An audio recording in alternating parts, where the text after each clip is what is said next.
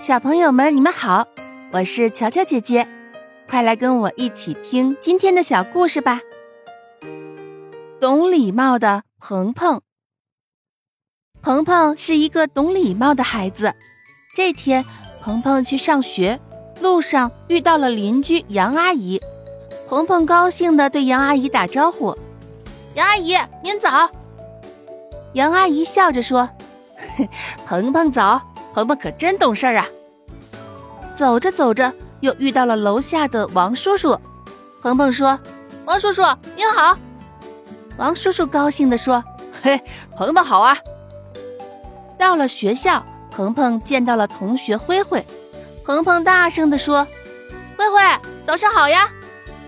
灰灰蹦蹦跳跳的来到鹏鹏身边。来到教室，鹏鹏又看见了钱老师。鹏鹏说。老师好，钱老师笑眯眯地说：“鹏鹏好，鹏鹏真有礼貌。”晚上呀，放学回家，鹏鹏可高兴了。妈妈看见了就问：“鹏鹏，今天怎么这么高兴啊？遇到什么事情了？”妈妈，今天所有人都夸我呢。哼，哦，他们为什么夸你啊？那是因为我有礼貌呗。鹏鹏很是自豪呢。好啦。今天的小故事就到这儿了，我们下期见。